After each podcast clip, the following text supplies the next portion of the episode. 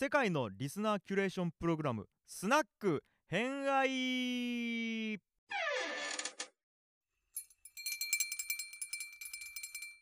はい、では皆さんこんばんは、こんにちは。こんにちは。はい、ということで、えっ、と本日から始まるシリーズが、えっ、とアート文化史ということで、アートにと文化に強い猛者たちに集まってもらってるっていう。そんなことない。そう。で、なんかやろうと思ったきっかけ、きっかけの話をすると、まあちょっと。フィレンフィレンツェとかその辺とかの話をちょっと、まあ、個人的に私が読んでて、あそういえばルネッサンスって勉強したいなという思うことで、まあ、オランダ在住のシージャさんにご相談させていただいてルネッサンス行けますっていう話をしたら OK って。くれたから いいよっていうところから今回始まってルネッサンスとあと今日はね初めてのタマさんが来ていらっしゃってるんですけどタマさんは、えっと、日本の文化についてちょっとお話しいただこうかなって思ってます。はい、ということで本日は、えーと、イチローさん、みちさん、シージャさんが実は以前参加していただいてでタマさんだけ今回初登場ということで、はい、最初ちょっと自己紹介はいお願いしたいなと思います。えっと、タマです。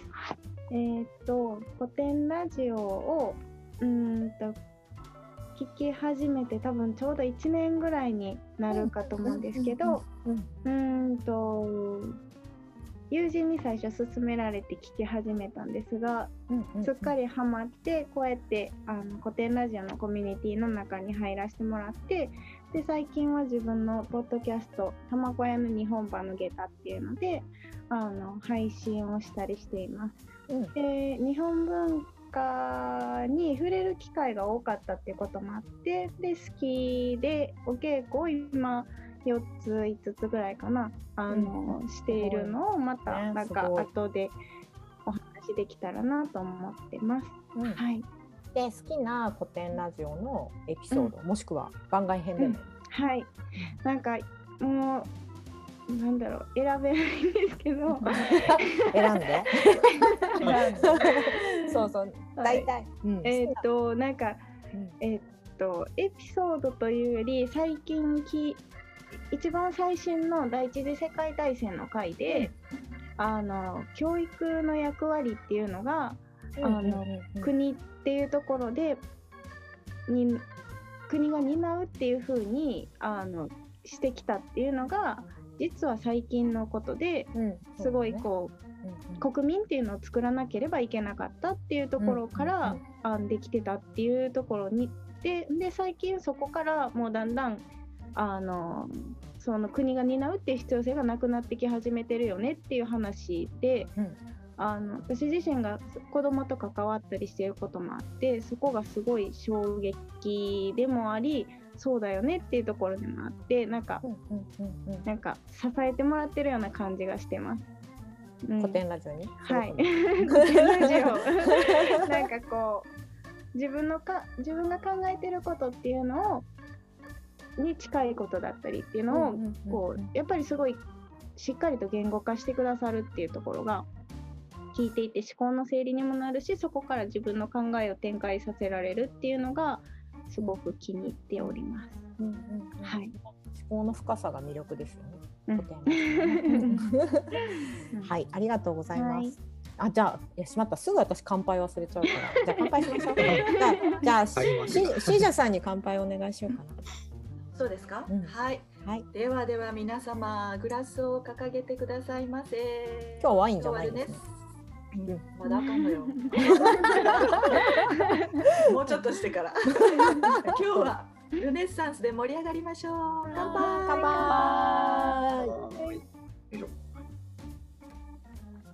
はい。ということで早速いっちゃいましょう。じゃあ最初はルネッサンスの背景から多分知った方がいいなと思うので担当？担当？あの事前の話を聞いて一郎さんから今回はお願いしたいなと思いますのでじゃよろしくお願いします。はい、よろしくお願いします。お願いします。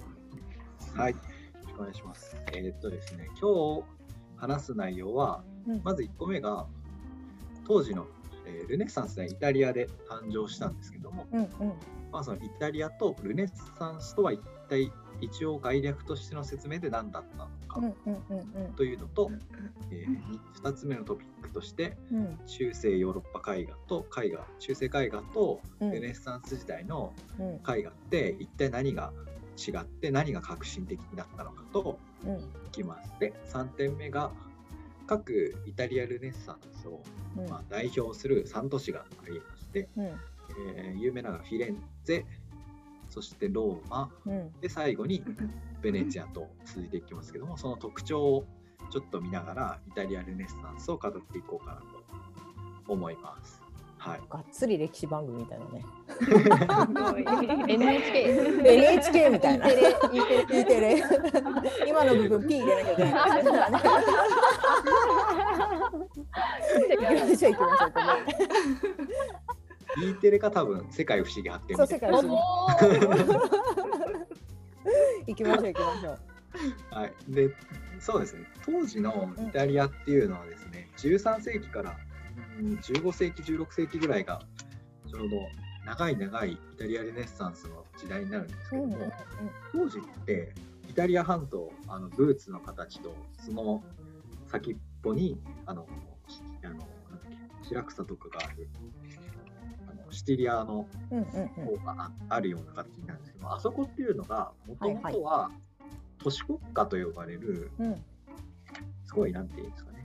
都市を中心とするちっちゃい王国の集まりだったんですね。例えば、ベネツィアだとかジェノバパルマえーボローニャラベンナそしてローマ。で南に行くとナポリとかっていう風な本当にちっちゃいちっちゃい都市国家の集まりだったんですけどそこの中から、うんルネッサンスっていうのが開幕産声を上げていきます。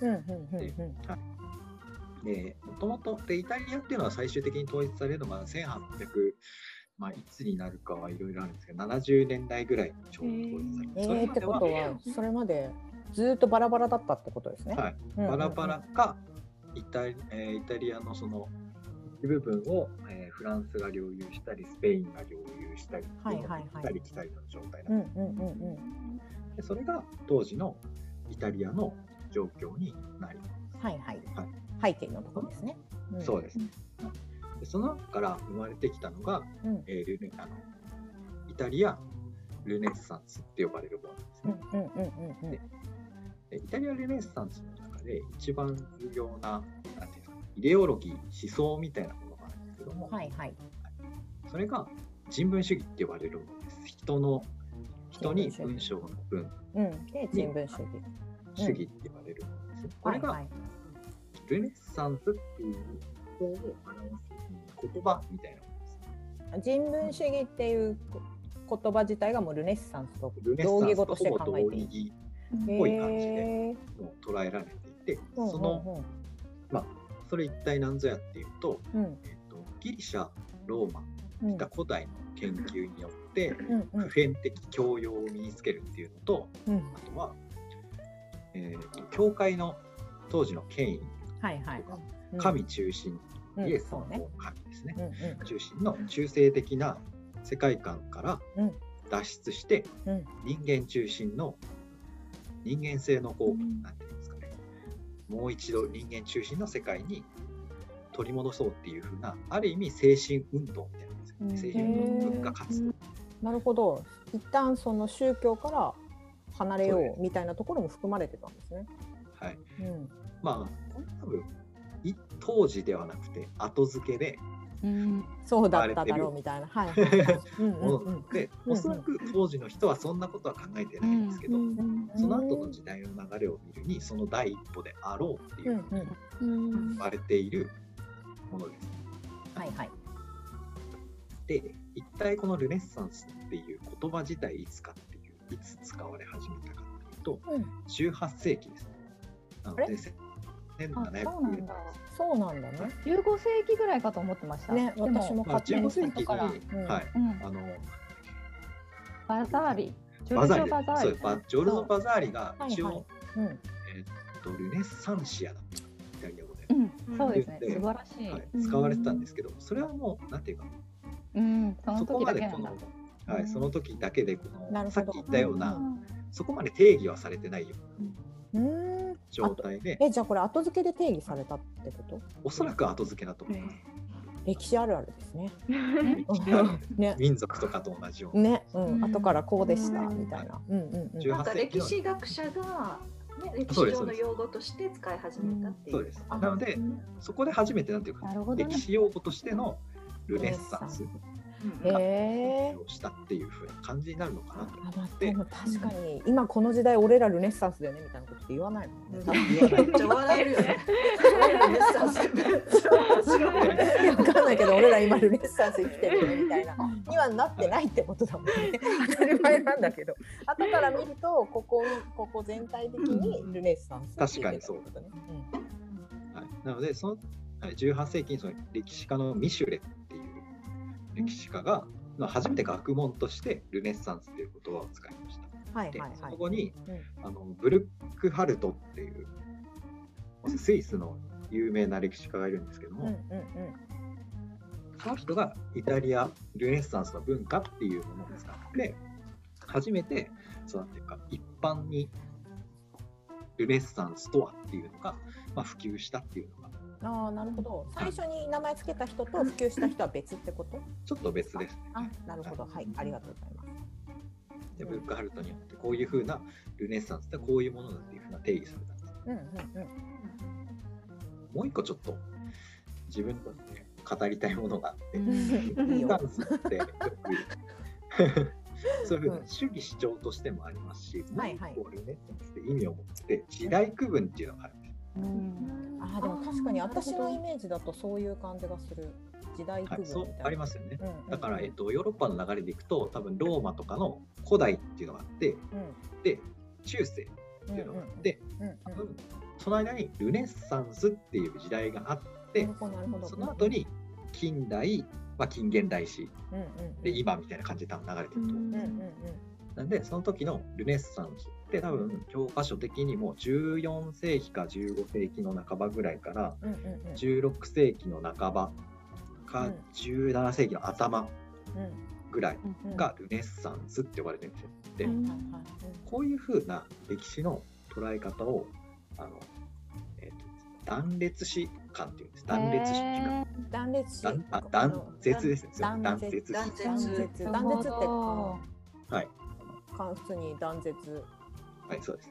ここから古代、ここから中世、ここからルネサンス、で、ここから、えーえー近世。ー近代近現代うん。近代近現代史。はい。っていう風にするんですね。でそれは、それを加えたのは、ブルックハルトとか19世紀とか、そのまあ、結構昔うん。の段階で、ルネッサンスっていう明確な時代そのものがあって、でその上が近代の、うん。なんていうか、順前段階として明確にありましたよっていう風なものだったんですね。うんうんでも、まあでもって言い方が欲しいですけど、よく考えてみると、自分たちのその生活の中で、ここで時代変わったわって思うことないじゃないですか。ない年号は変わるけれど はい、年号は変わるけど、うんその時代区分として、いや、今変わったでしょみたいな。そういない今から近代だよねみたいなことが 近代だよね。いや、今、ちょっと現代入ったわみたいな。そうそうそうないよね明確な感じ。でそんなことはないので,、うんうんうん。はい、で同じようにしてこのルネッサンスっていうのも明確に区分されなくてはいはいはい。中世にもうん。似たようなものがあったんですね。あー例えばカロリング・ルネッサンスって言って、うんパール大帝があの、まあ、ドイツうんえーイタリアフランスあたりを統一した時にはいはい。ローマのうん。技術とかをもう一回復興させようっていうのがあったりうん。あと13世紀ルネッサンスって言ってナポリとかうん。シチリア島とかを中心にしたフェデリーゴ2世っていうはいはい。とんでもない名君がいるんですけどその名君が、うん。えー当時だとアラブ世界から書物持ってきて、もう一度古代ローマギリシャを取り入れようっていうのが13世紀ルネッサンスであったりとか、あとは、まあ、ギリギリシャの方であったああの、えービザンツ帝国のうん。パオロゴス朝っていううん。本当中世の真ん真ん中の王朝がここでもローマの考え方を取り入れようっていうパオロゴス・ルネッサンスとかっていういろんなルネッサンスがあるんですあね。そうなんだね。うん。今なんかうんはい、ルネッサンスって一個だけだと思ったら、うん。意外とたくさんあるんだね。いろんな ルネッサンスがあって、いろんなルネッサンスがぐるぐるぐるぐる回ってたんですよ。そうすると、おかししいじゃないかっていう断絶主観からすると、ルネッサンスが何個もあって、ルネッサンスこの時代だけって違くないっていうので、まあ、今出てき始めたのが、複数あ複数主義史観っていう複数主義史観。なるほど。なので、面白い。うんうん。で面白い。そのものは何かっていうと、うん。ある時代においては2つの2つないし複数のうん。なんていうの時代が両立して並んでいる。例えばうん。ルネッサンスだと中世がいてでその中にルネッサンスがいてうん。もちろん近代も入っててっていう風な、はいはいはい。複数の主義主義うん。主義というか時代が並んでいるっていう風なものなんですね。なのでなんかその方がしっくりきますよね。なんとなく聞いて。そうですよね。はいそうだろうなって。うん。うんうんも一番なんか自然な感じですよね。うんうんうんうん。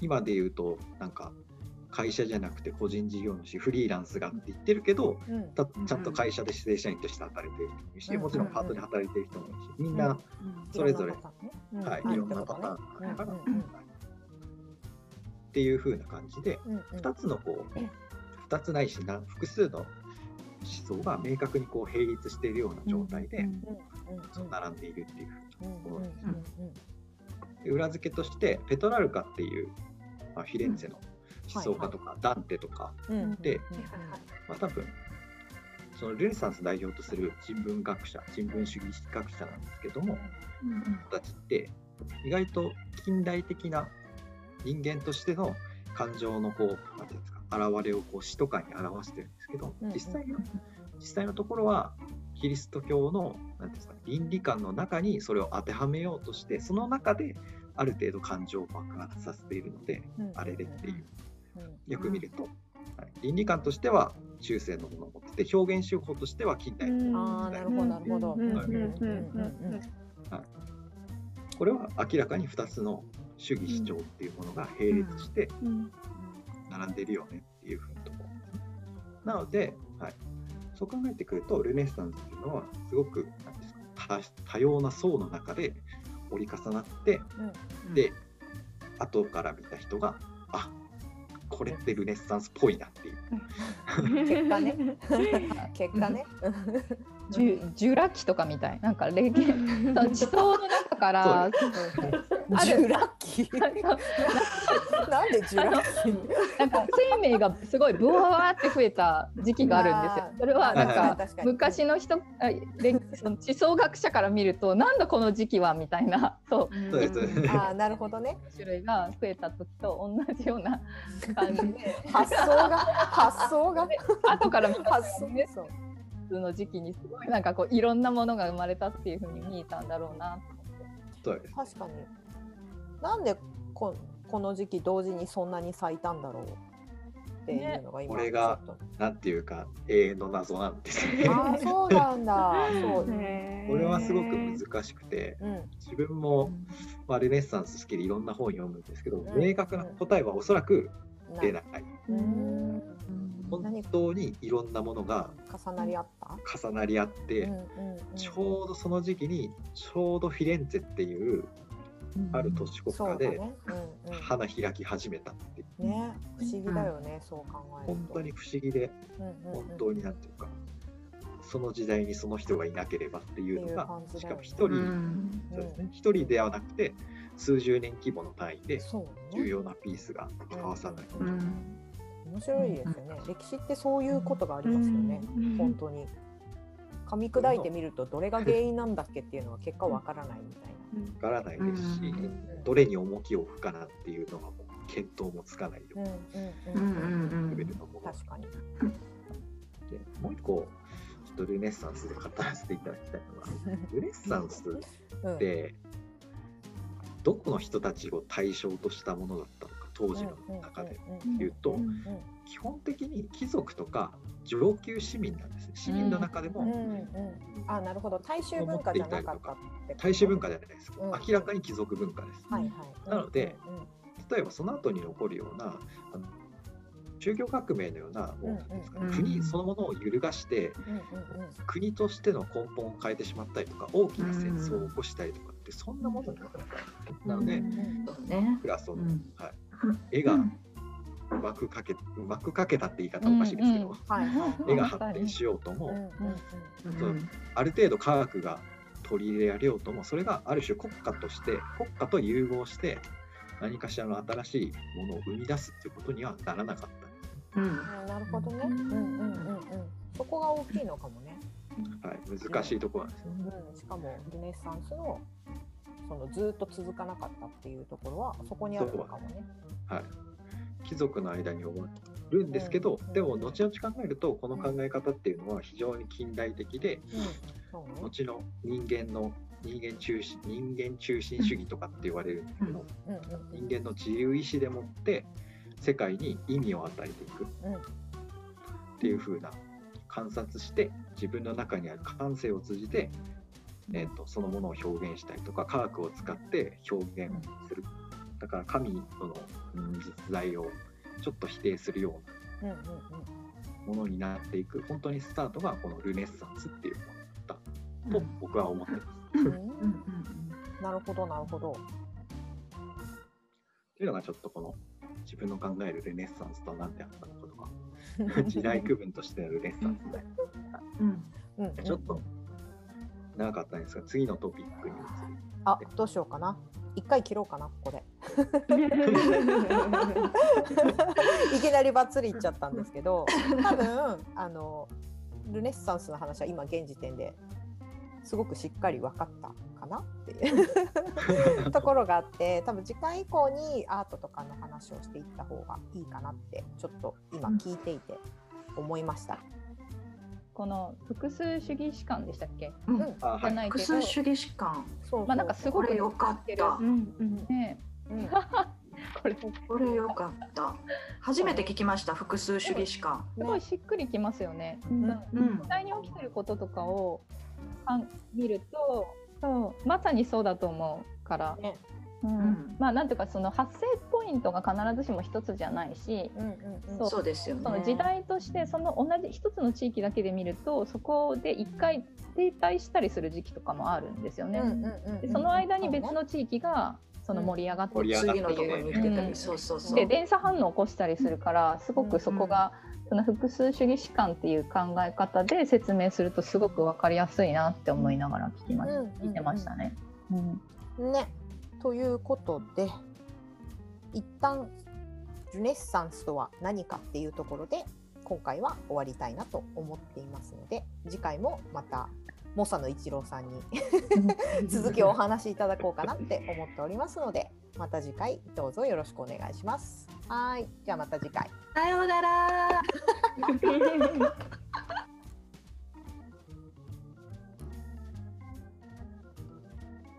もう一杯いかがですか？